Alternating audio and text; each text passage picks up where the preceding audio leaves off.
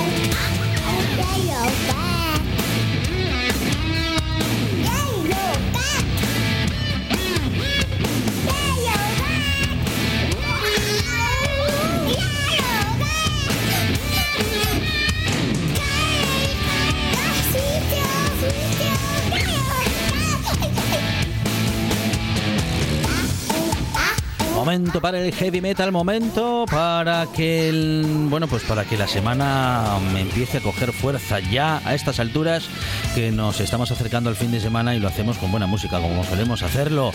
Gonzalo 666, Zalo, ¿qué tal? Buenas tardes. Buenas tardes, aquí estamos encantados de acompañar eh, a toda la gente que escucha ahora mismo la radio y a ti, por supuesto. Muy bien, muy bien, Zalo, con eh, bueno, pues con Heavy que en estas últimas semanas eh, estamos recorriendo muy muy interesante eh, eh, el apartado versiones de bandas, bueno, justamente de otra, de versiones de otras, de canciones de otras bandas o de otros estilos incluso. Sí, la semana pasada poníamos eh, a grupos heavy o de relación con el heavy metal, haciendo algunas versiones en particular de, grupos que no tienen nada que ver, como Pecho Boys, ¿no?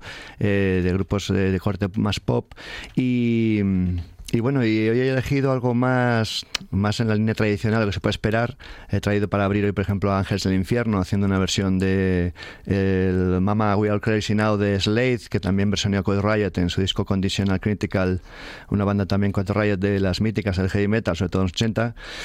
Y esta versión de Ángeles del Infierno eh, se incluye en el disco 666 del año 88, un disco que también fue muy exitoso, de, a nivel se, colocó muy bien en, América, en Latinoamérica y también incluso en Estados Unidos. Llegaron a, girar por ahí por Estados Unidos con buenas asistencias de público y unos ángeles de infierno que son pilares básicos de la primera jornada del heavy metal español. Podríamos citar a Bush y a Barón Rojo como ese trío importantísimo. Había muchas bandas, ¿no? Pero que en el recorrido que tuvieron eh, fueron los que más éxito cosecharon, o también por citar a Panzer, a Santa, otros que, ya hemos mencionado en una ocasión, pero pues hoy quería elegir Ángeles del Infierno con esta versión, que ya suena de fondo, de, de los Slade, una banda de los 70 sobre todo, muy, muy importante en los 70 y esto se incluye en, eh, se incluye en el disco de Slade eh, titulado Slayed, con interrogante al final que salió en el año 72, ni más ni menos, una banda Slade de, glam rock, hard rock, un rock así todavía menos afilado que, por ejemplo, Lajes de Infierno.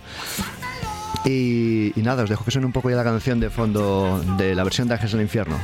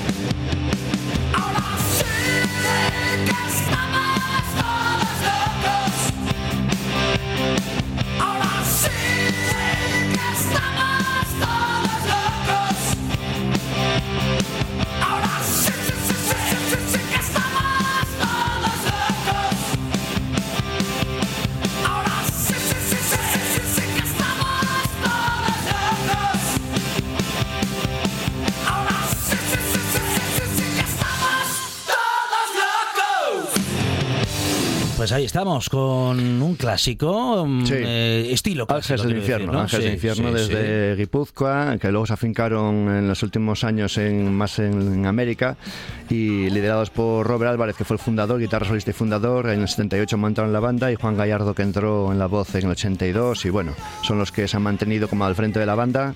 Y aquí en este disco 666 estaban Juan Gallardo en la voz, Robert Álvarez en la guitarra solista y también Manu García en la guitarra rítmica, Santi Rubio al bajo y coros y José Sánchez a la batería y Guillermo Pascual a los teclados. Y bueno, pues como digo, uno de los pilares básicos del heavy metal español con esta versión del We Are, eh, Mama We Are All Crazy Now de Slade que también hizo Quaid Riot. Y de Ejes de Infierno vamos a pasar a un grupo asturiano que ya se disolvió en el 2019, hizo una pausa en 2019 Vamos a ver si es de largo tiempo si, se lo dejan definitivamente. Vamos a ver qué pasa con ellos. Pero quizás cuando mejor estaban, en mejor momento estaban. Una banda que se forma en el 2004 en Avilés y los entornos de Avilés han pasado diferentes componentes por la banda. Pero lo que he elegido para traer hoy es una versión de Metallica del tema Four Horsemen del año 83.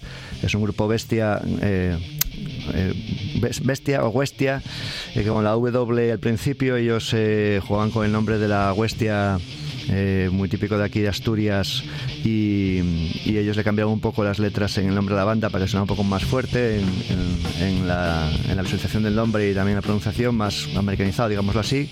Y esto que suena de fondo ya es la versión que hicieron de, de de Metallica para una grabación, su primera grabación del año 2007, una, una demo que incluía temas propios y también alguna versión como Barón Rojo, Iron Maiden y este que ya suena de fondo de Four Horsemen, una banda que tenía gente que estuvo en bandas como Asthma, como Lying, eh, bandas del corte más cañero del panorama asturiano, muy entre a caballo entre thrash metal y heavy metal, con guitarras muy potentes, como vais a poder apreciar, y este sonido, aunque suena muy a, aunque está bastante decente, pero muy a maqueta, pues eh, aquí tenían incluida esta versión de Fojos Metallica que se incluía en su debut de los americanos del Kill Em All.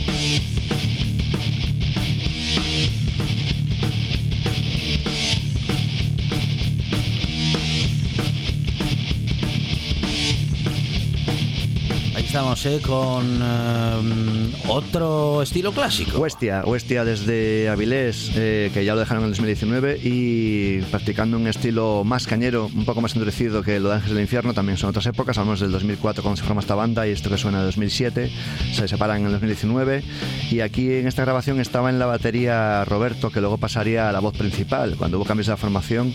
eh, entró a la batería otro, otro componente que le relegó a la voz y mira, pues hubo un cambio bastante notorio, ¿no? De pasarte atrás del, grupo al frente, a liderar a la banda. Y tienen dos maquetas y dos largas duraciones. Eh, para mi gusto, pues lo dejaron en su mejor momento, pero bueno, cosas que pasan en la música y además en zonas como aquí, Asturias, eh, que no es como Madrid, Barcelona y mucho menos países como Alemania o Estados Unidos, Inglaterra, que tienen más facilidad en estos estilos musicales y en la música en general, ¿no? Esta canción que suena de Four Horsemen es una que está compuesta en los orígenes de Metallica po- co- coescrita entre los componentes habituales Lars Ulrich y y James Hetfield de Metallica y Dave Mustaine, que luego formó Megadeth cuando los expulsaron de la banda. Y hay esta versión del Four Horsemen que hicieron con Metallica en Kill 'Em retocando esa idea, esas ideas que tenía Dave Mustaine, que Dave Mustaine la, la presentó en el primer disco de Megadeth como The Mechanics, en lo que era la versión maqueta de esta canción, como que circulan hay dos versiones de la misma canción, una la versión de Megadeth que es como que la versión original, en la que Metallica la retocaron cuando Mustaine estaba en la banda para sacarla en el Kill 'Em All, y, aquí está la versión de, de Westia, desde aquí, desde Asturias, dando la pincelada de, de nuestra tierra, ¿no? dentro del metal.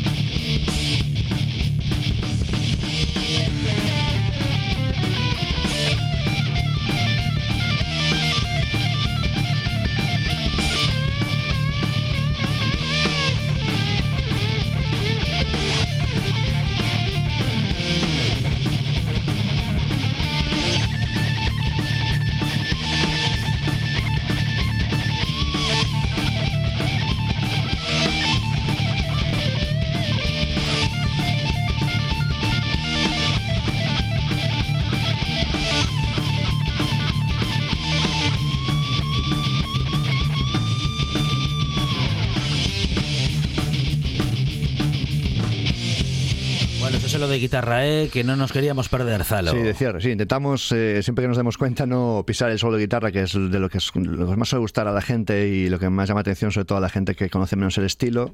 Eh, así que intentaremos, intentaremos dentro de lo que podemos que suenen eh, las canciones, a que comentemos cosas y luego ya a quien le gusten esas pinceladas, pues indaga un poco en la música en profundidad, con las herramientas que hoy en día y a disfrutar de esta música que estamos compartiendo para dar a conocer, en este caso últimamente con algunas versiones, ¿no?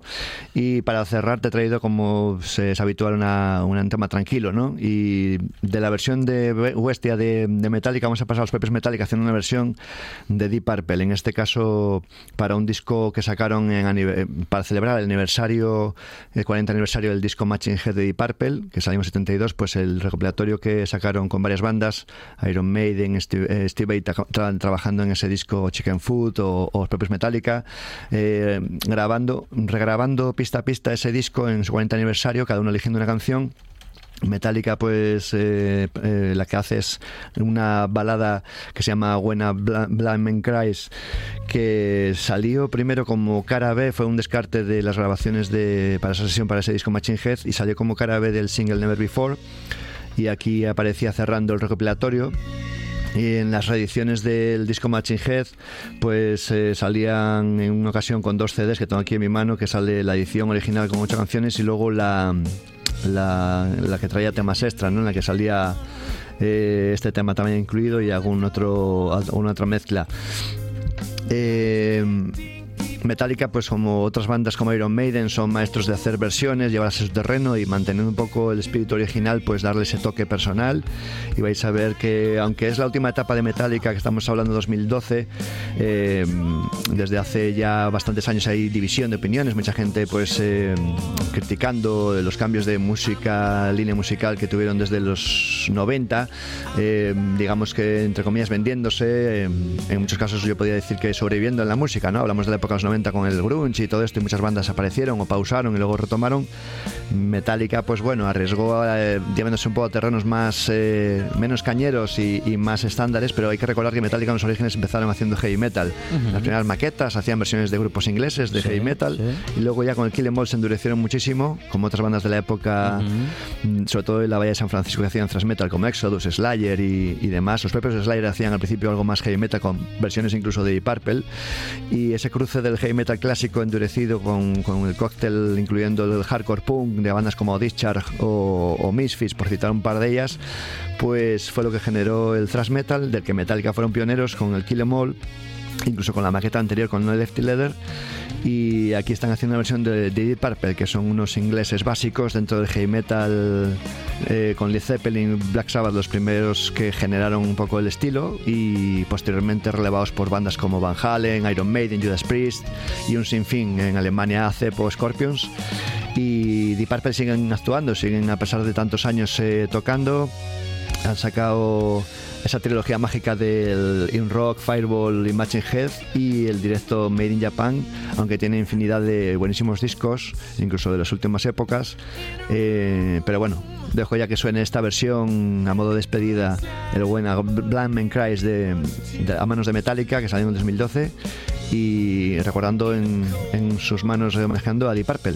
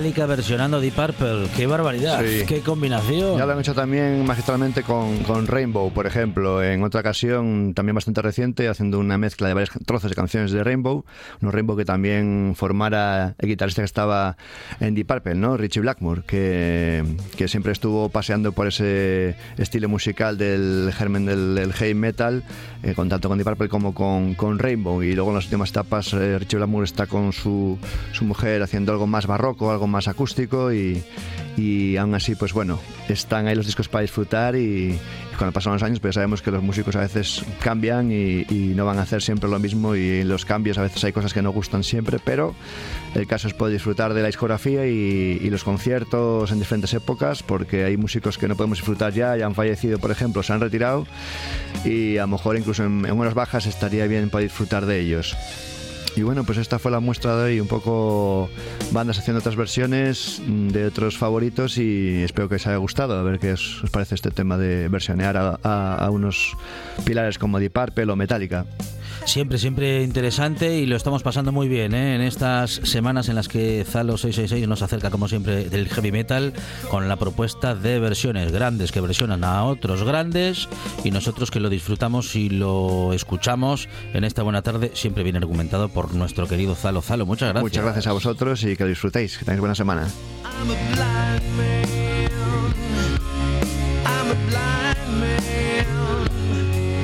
I'm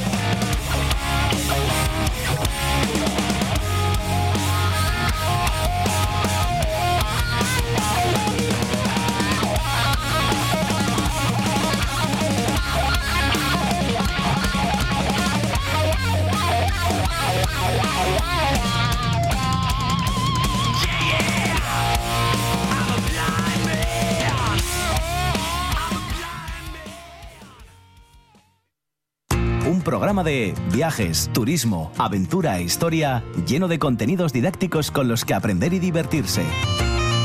Un escaparate turístico donde se incluyen información sobre casas rurales, hoteles, gastronomía, turismo de aventura, senderismo, festivales. Voy a volver a salir y quiero que me aplaudáis como si fuera yo que sé. Un buen día para viajar. Un programa de apoyo al sector turístico de Asturias. Los sábados y domingos a las 10 de la mañana. Cocina tradicional y de vanguardia. Guisanderas, estrellas Michelin y fartures que sacan Michelines. Les Fartures con David Castañón. Sábados y domingos, después de un buen día para viajar en RPA.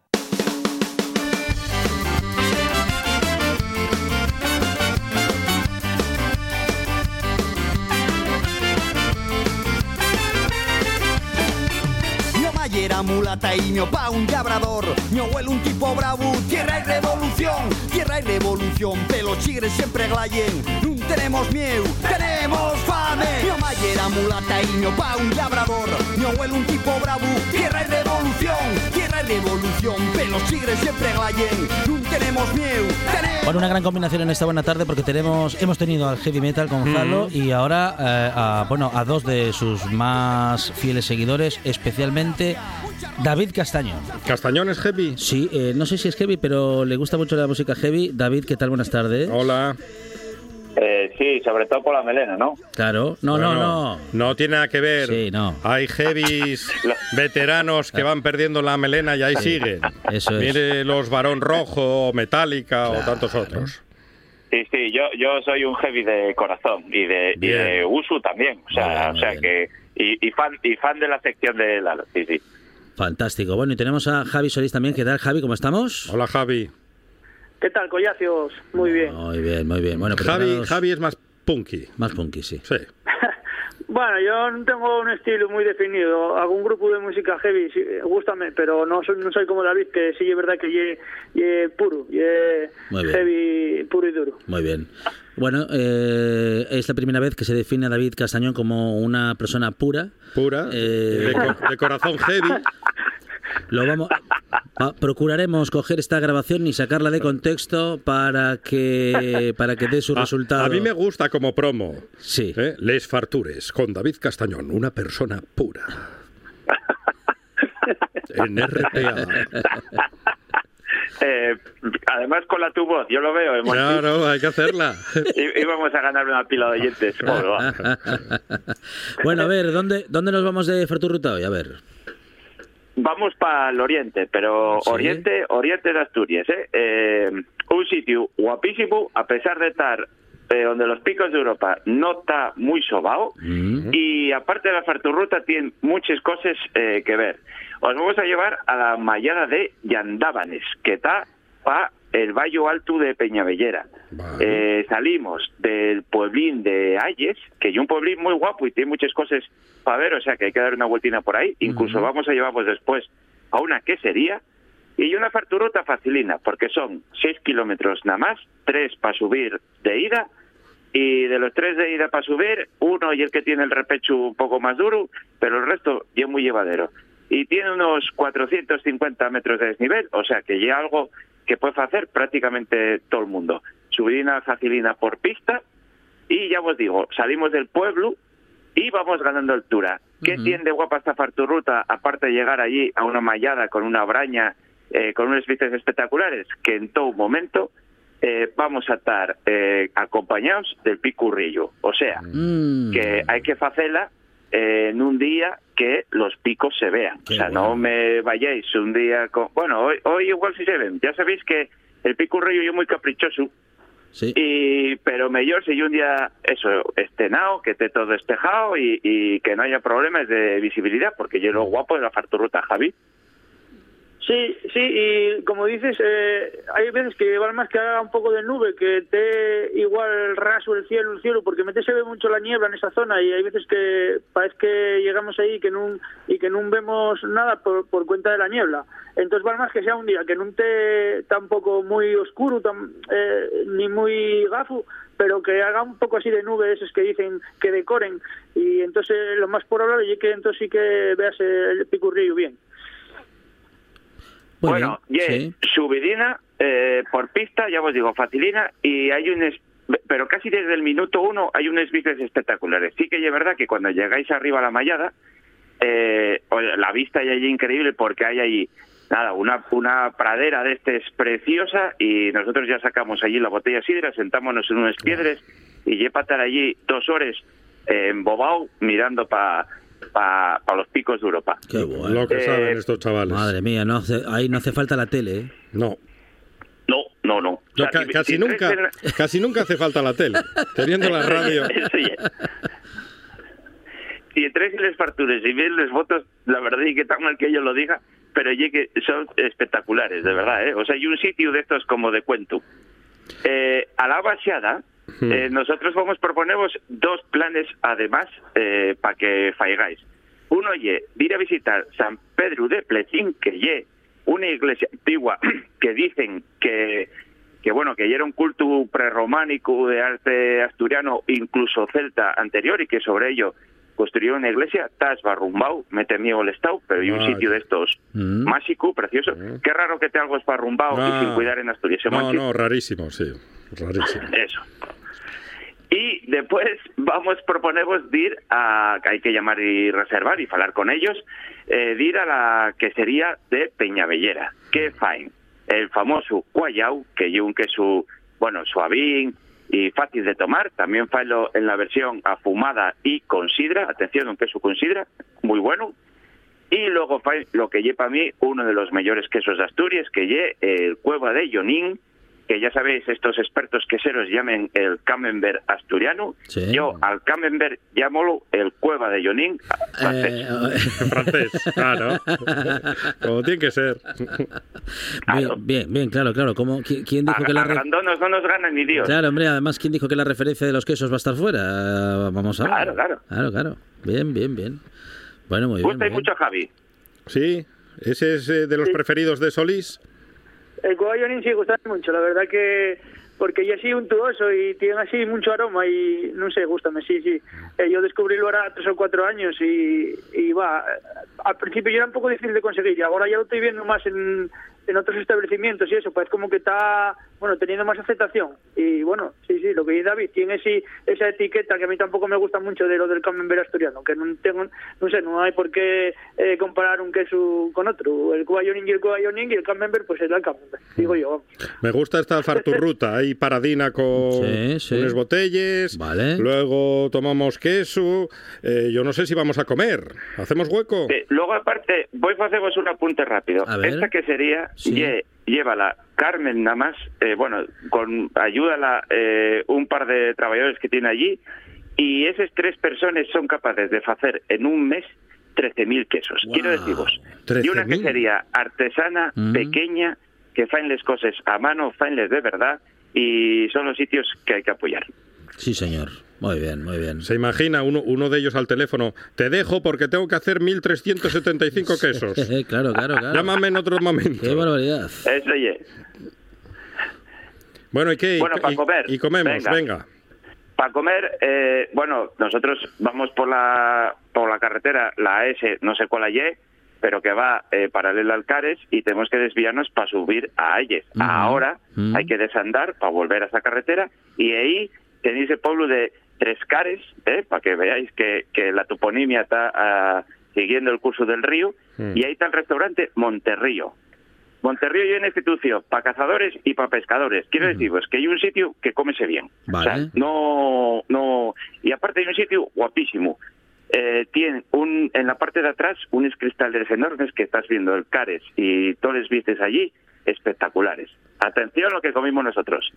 Los indispensables de la casa, que son las patatas rellenes Sí. y el cabrito con patatinos y de Ujú. postre arroz con yechi Uh, para beber unos, unos copines de vino, porque no tenían vino asturiano, y pagamos 27 euros por cabeza. Sitio muy recomendable.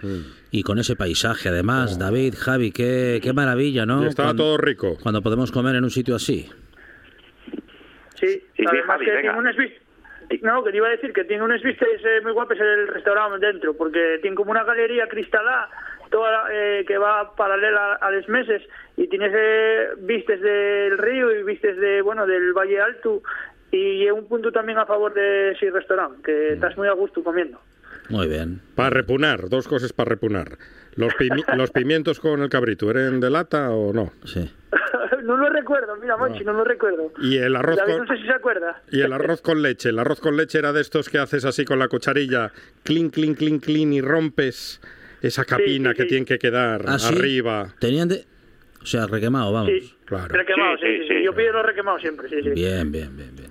Si no, Monchi, marcha. voy a decir una cosa. No había pimientos en el cabrito, por eso sé yo que va a gustar. Vale, bien, vale. No, que pueda haberlos, pero que no sean de lata. Claro, claro.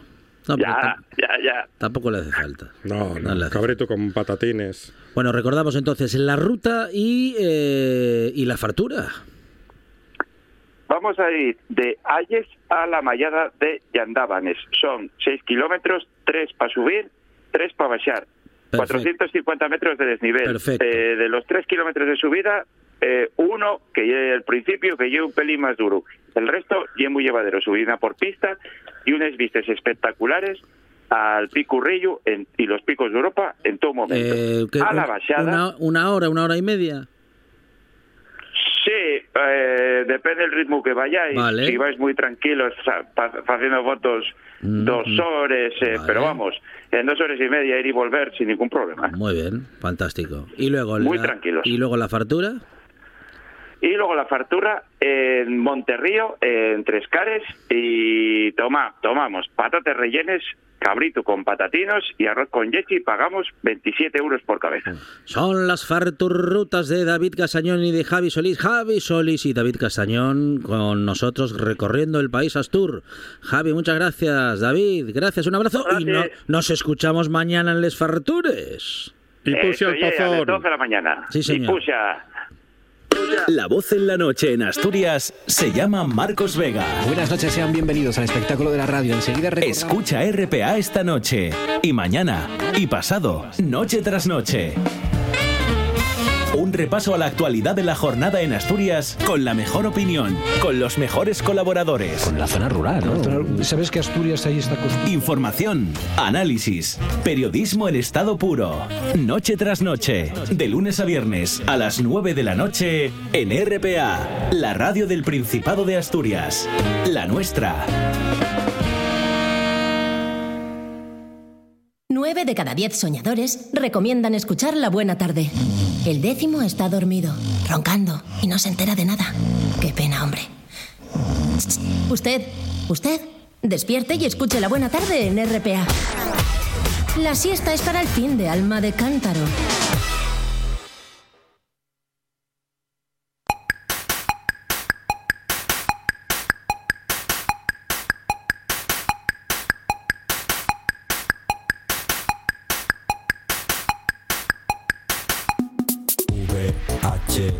VHS VHS VHS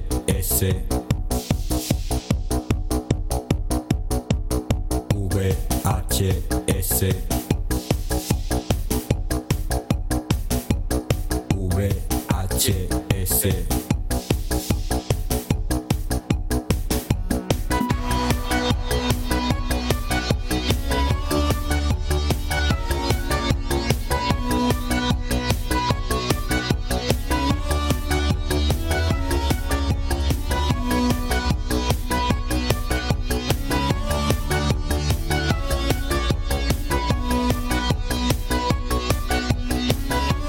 llaves del videoclub Monchi Álvarez y claro, estamos nosotros a la puerta para que Mm. nos abra porque queremos alquilar pelis. Lo que sabe de cine este Es una hombre. barbaridad. José Fernández Ribeiro, ¿qué tal? Buenas tardes. Hola. Buenas tardes. Eh, con nosotros, director de cine, eh, amante y apasionado de y por el cine. Y claro, nos habla de cine porque sabe un montón y para que además lo cuenta muy bien. Bueno, eh, a ver, cuando hayamos hecho las tres recomendaciones de hoy, o por lo menos la primera, a ver lo que opinan los, Sí, los oyentes, sí. ¿no? Cuando... Bueno, le gusta tanto el cine que hasta ve esas otras Le esas gusta películas el cine A, el cine B, Sí. el cine Z. esas películas que usted no se atrevería ni siquiera a llevar a casa y tal, pues eh, José va y dice, esto hay que verlo. Sí, no, no, incluso cosas eh, que tienen difícil acceso eh, y que son bastante ignotas, digamos, en España, ¿no? Como a pesar de tener bastante éxito, como en el caso de la segunda película que vamos a hablar hoy y que la gente, eh, bueno, vaya preparando papel y, y boli para apuntarla porque es una peli también muy recomendable. Muy bien, pues vamos con la primera película de la tarde en este videoclub que ya está abierto. 9.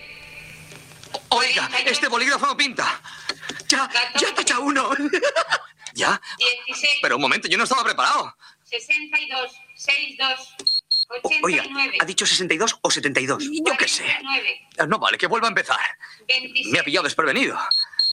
Tache el 9, que ha salido. ¿Y dónde está el 9? Ahí está. ¿No lo ve? Es el 6, que lo ve usted al revés, hombre. Vale, perdone. Un momento, un momento, pero como el 101 si aquí no se pasa del 90? 101, no, 21, hijo. 9. Gracias. Más alto, que no se oye. Despacio, despacio, que me pierdo. ¿Línea? ¿Eh? Han cantado línea. Joder, ¿a qué pastilla va esto? Enhorabuena. El 11 salió tres veces, yo por lo menos lo he tachado tres veces. Pues yo lo tengo en blanco. ¿Aquí?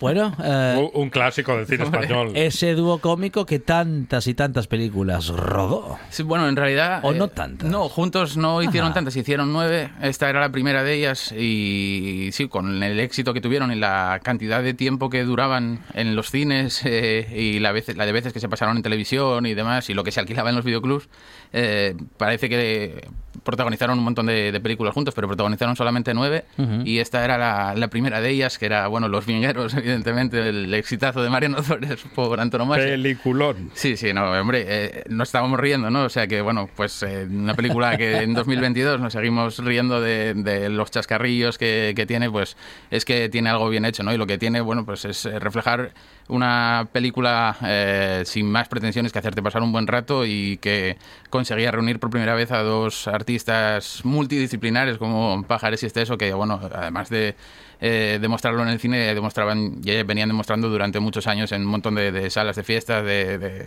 de cabaret, de, de Y reflejan la. España de su época. Evidentemente, reflejan eh, pues al- el deseo de lo que el españolito medio quería tener, ¿no? Eh, triunfar, eh, ganar, hacer forrarse en el bingo, conseguir a, a ligarse a, a la mujer de- que, le, que le pareciese y, y, bueno, a eso que se puede ver ahora como eh, algo fuera de lugar absolutamente, pues en aquella época no era más que el reflejo de lo que, de lo que había en la sociedad, ¿no? Entonces, bueno, yo creo que esta película funciona muy bien por, por eso, no hay que buscarle más, más, más pies al gato de los que tiene, ¿no? Y, y, bueno, eh, todo esto surgió gracias a, a una idea de, de José María Rizábal que se le ocurrió eh, pues eh, gracias a, la- a su mujer, que era bastante aficionada por lo visto, eh, hacer una película sobre el, el juego, ¿no? que acaban de aprobar la ley del juego en España y demás, y, y bueno, le eh, plantearon a, a Mariano Zores buscar un guion sobre esto. Mariano Zores no conocía los, los bingos ni muchísimo menos, se empezó a patear unos cuantos para ver cómo funcionaba aquello y enseguida pues salió una idea para juntar también a,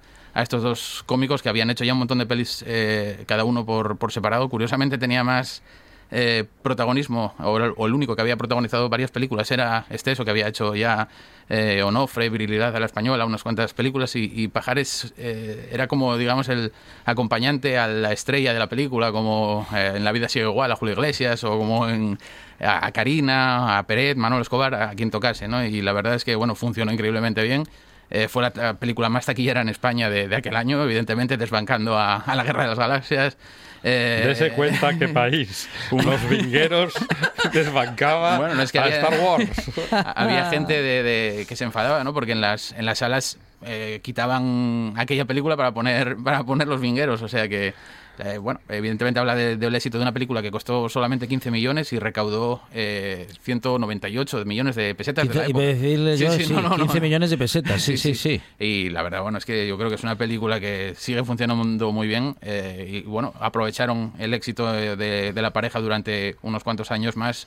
Y bueno, poco a poco pues se fue desgastando la fórmula y, y Pajares también quería enfocarse a hacer un tipo de cine diferente. Digamos que la última que hizo la pareja, eh, que fue La Lola nos lleva al huerto, era muy floja, es verdad.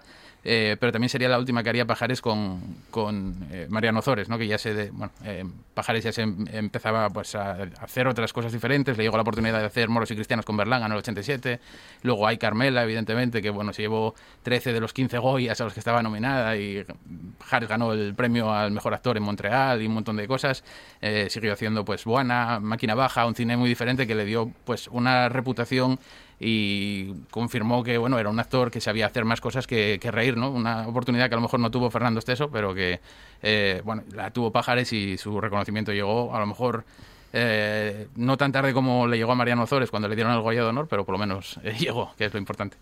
Primera película de la tarde, Los Vingueros. eh, película, comedia, recomendada por José Fernández Ribeiro, que tiene más pelis en este videoclub. A mí de esta casa no me sacan. Aquí nací. Y aquí me voy a morir. Debo aclarar a la Asamblea que aquí doña Trinidad tiene toda la razón. Ella tiene derecho legítimo sobre esta casa. Lo que pasa es que no se pudo probar el término de la prescripción. El abogado Mosquera se presentó con testigos falsos y pruebas chimbas. Que el doctor aclare a la Asamblea ese asunto de la prescripción. Es el derecho que tiene un inquilino de reclamar la propiedad de un inmueble después de 20 años de habitarlo. Yo vivo hace 50 años largos aquí. Y ahora esos doctores me quieren quitar los años para quitarme la casa. Yo no tengo más armas que la ley. Y aquí, en esta notificación, nos dan un plazo de 10 días. Don Jacinto Barburen tiene aquí un plan que yo creo debemos considerar. Bueno, una película muy, muy recomendada por José en esta tarde, no muy conocida, José. No, una película que a pesar de todo eh, es una gran película y tuvo pues eh, reconocimiento en la Semincis, eh, en aquel en el 93 ganó la, la Espiga de Oro, eh, estuvo nominada al Goya como mejor eh, película de habla hispan, no, hispana que se acabó llevando Fresas y Chocolate, si no recuerdo mal. Y yo creo que esta película es bastante superior. Esto es La Estrategia del Caracol, una película de Sergio Cabrera eh, de 1993, una película colombiana que nos habla, eh, bueno, nos cuenta una historia de cine social eh, que nos plantea una historia que está basada en, en realidad, ¿no? Nos lleva a, a la historia de una serie de inquilinos de una de unas casas del barrio de La Pajarera en Bogotá con la excusa de eh, que con la excusa de, de convertir aquello en, en un bien de interés cultural los quieren desalojar eh, bueno, pues eh, para lo que en realidad era un caso de especulación inmobiliaria más de los que estábamos acostumbrados. Y los primeros inquilinos en ser desalojados el- era, fue un, edificio que se resistieron incluso con armas a, a la entrada para el desalojo y en aquel, eh, aquella resistencia pues murió un niño, ¿no? Aquello planteó un problema muy grande y diez días después tocaba el desalojo de la casa de al lado, ¿no? que es la que nos, nos atañe ahora porque vemos a una serie de personajes muy, muy peculiares que van eh, planteando un montón de vicisitudes que tienen que resolver a medida que se les va terminando el plazo, van buscando nuevos plazos para que no les desalojen y nos hablan sobre, sobre la impotencia que tienen los pobres ante el poder, la corrupción y cuando alguien quiere amañar las cosas los va a acabar haciendo eh, por H o por B. Y eh, tienen dos representantes, digamos, uno el legal, que es eh, eh, el perro Pedro Ramírez, si no recuerdo más, eh, que bueno, es quien va buscando los plazos eh, para alargar todo lo que se puede y demás. Y luego tienen a, a un español, a un republicano español exiliado, Ibarburen, que les, eh, mm, propone una, una idea, una, una solución diferente. Eh, y es eh, construir por la noche una especie de, de- de grúa que les permita ir sacando todas las, todos los muebles y cosas de valor de, de la casa en una bañera y trasladarlas eh, a, otro, a otro sitio sin que los vean, porque lo hacen todo desde dentro del edificio, ¿no? Mientras van consumiendo los días y, y- y, bueno, les proponen, les propo- eh, prometen, perdón, incluso a los que les van a desalojar que les van a devolver la casa pintada. Eh, va pasando los días y esto nos cuenta, muestra una historia de, de colaboración, eh, de empatía, eh, de, de ayudar a, a los demás y de que toda la gente que se quiere eh, unir a una causa puede hacerlo pues eh, de la manera que lo hacen, ¿no? Incluso en esta sátira vemos a los ladrones dejan de robar, a los borrachos que dejan de beber para, para seguir ayudando. Y bueno, todo esto pues ofrece una historia muy interesante que incluso en su desenlace final eh, que no solamente nos habla de lo más importante, que es de la dignidad de- del ser humano, que está por encima de todos estos temas eh, inmobiliarios y de especulación, eh, pues nos recuerda mucho pues al neorrealismo italiano, ¿no? Porque incluso el, desenlace final tiene una frase que nos recuerda mucho a otra película que me, que me encanta, que es El techo de Vittorio de Sica, ¿no? Porque eh, era una película en donde, donde nos eh, reflejaban cómo tenían que construir un- una casa con techo para que no los echasen por ley antes de que se hiciese de día. Y bueno, eso también se menciona en esta película. Así que bueno, yo creo que es una de esas que son muy poquito conocidas. Eh, no es que sea muy fácil acceder a ella, pero es posible. Y, y yo se la recomiendo a todo el mundo que no la haya visto, porque tiene muy poca distribución. La estrategia del, del caracol, cine social del bueno, buenísimo, que claro, hablando de los temas de los que habla, no pierde vigencia nunca, José. No, no, en absoluto. Es verdad que a nivel técnico puede haber envejecido un poco peor. Eh, está hecho tam- también con poco dinero. Es una película de cine independiente, además, Ujú, y, y se nota. Pero bueno, lo importante que es eh, tanto las interpretaciones de, de los actores como la historia, principalmente, pues no creo que envejezcan nunca, porque es algo que va a seguir estando presente, por desgracia. Seguimos en este videoclub que sigue abierto con José Fernández Ribeiro, última película de la tarde. ¿Qué es lo que vería Harry en un individuo como ese? Ese hombre me trajo algún dinero cuando murió Harry. Dijo que sus últimas palabras fueron para mí. Ah, y a mí me dijo que fueron para mí. Sin embargo, tengo entendido que su muerte fue casi instantánea. El doctor Winkel me lo dijo. ¿El doctor Winkel? ¿Quién es? El médico que Harry solía llamar. Pasaba por allí y vio el atropello. ¿Su propio doctor? ¿Sí?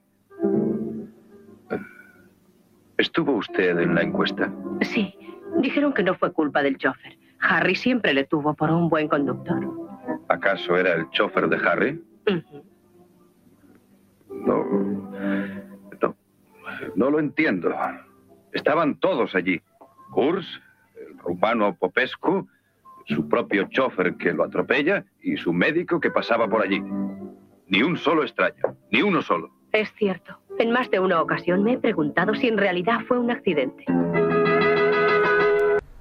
Uno de esos grandes guiones del cine con una banda sonora inconfundible. Sí, inolvidable y además una de las películas que está siempre en las listas de mejores películas de todos los tiempos. Para mí es una eh, joya imperfecta Sí, y explicaré sí, luego por qué. Pero bueno, esto es El tercer hombre de Carol Reed, una peli de- del 49 que a eso, hay poco que decir sobre ella que no se haya dicho ya, pero eh, el otro día estaba hablando con, con Alejandro y le decía que dudaba si meter la estrategia del caracol o meter sed de mal. Me parecía que sed de mal y, y el tercer hombre igual se pisaban un poco y además en las... Se pisan. Sí, además sed de mal eh, eh, tiene es de Orson Welles y Orson Welles también aparece en el tercer hombre, entonces bueno, eh, preferí meterlo así. Eh, seguro que llega también sed de mal, pero en esta película lo que nos encontramos es una bueno, adaptación estupenda de, de la novela de Green y, y además es una de esas películas donde, mm, como decíamos antes, nos encontramos una historia que no envejece a pesar de ser una peli del 49. Eh, digo que era un- es una peli imperfecta porque es eh, muy curioso por un lado que mezcle eh, una historia de cine negro eh, de una manera tan brillante y luego pues imágenes o un lenguaje cinematográfico eh, tan cercano al expresionismo alemán con tantos primeros planos, tantos juegos de luces y sombras maravillosos y tantos planos aberrantes y eh, bueno, eh, muchos elementos que son muy llamativos, pero si nos fijamos también, o a lo mejor por defecto profesional, los que se eh, dediquen un poco a esto, podemos encontrar algún salto de eje, que es casi algo imperdonable en una obra maestra, digamos. Sí, sí. Eh, pero bueno, es una peli del 49, solo hay que permitir todo, porque incluso eh, las escenas de las alcantarillas están rodadas en alcantarillas reales y, y, bueno, nos encontramos con una historia eh, que tiene, si, si hablábamos de Sed de Mal, que posiblemente tenga uno de los inicios más grandes de la historia del cine con aquel plano secuencia, eh, pues aquí con el tercer hombre nos encontramos posiblemente uno de los finales también más, más fantásticos de, de la historia del cine, ¿no? Con, que además es un, un cambio a la, a la historia real de la novela, ¿no? que modifican eh, para bueno, ofrecernos una cosa todavía más dura, pero más acertada, yo creo. Eh, no le pareció muy bien a Green, el escritor, se vengó incluso en una novela posterior, pero la verdad es que ese último encuadre eh, con las hojas cayendo y demás es, es poesía, es cine, es, es, es- magia. Eh, una de las eh, preferidas de José Fernández Ribeiro, pues bueno, igual es difícil con tantas y tantas Sí. películas como hay, ¿no? Sí, sí, sí. Bueno, evidentemente me costaría muchísimo decidir mis 100 películas favoritas, pero Ajá, seguramente ajá. estuviese entre ellas, seguro. Muy bien. Bueno, 100, mire. eh, ya 100. 100, no lo dejan Sí, en 10. Vamos acotando. Sí, sí, porque bueno, Hasta 100 hay que llegar. Ya ¿eh? me preguntaron alguna vez que cuál es mi película favorita y digo, uff, madre mía, si me preguntan las 10, a lo mejor todavía puedo, según el día, ca- ir cambiando, pero Mm, Sí, va a ser complicado. sí, claro. Pero bueno, está entre. la- bueno, 100. 100 sí que se Sí. puede.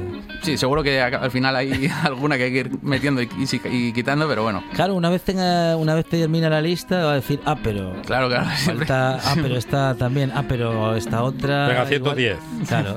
Para, meter No a la- para poder meter a los mingueros también.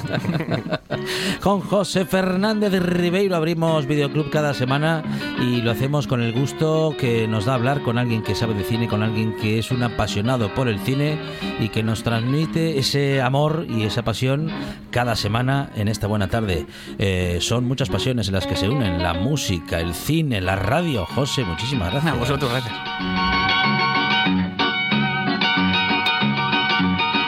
Monchi Álvarez, hasta aquí el programa de hoy y la semana también, ¿eh? La semana, ya está. Ya estamos. Fumadita. Eso es, pero tenemos más radio, claro. Sigue ahora mismo, después de las noticias, Hanna Suárez con el directo Asturias. ¿Qué programón? Vamos a recorrer toda Asturias con Hanna Suárez y con todo el equipo y nosotros nos despedimos hasta mañana, mamá, eh, digo hasta el lunes. Buen fin de semana. Este lunes volvemos aquí a RPA a partir de las 4 de la tarde. Monchi Álvarez con más buena tarde. Y más radio.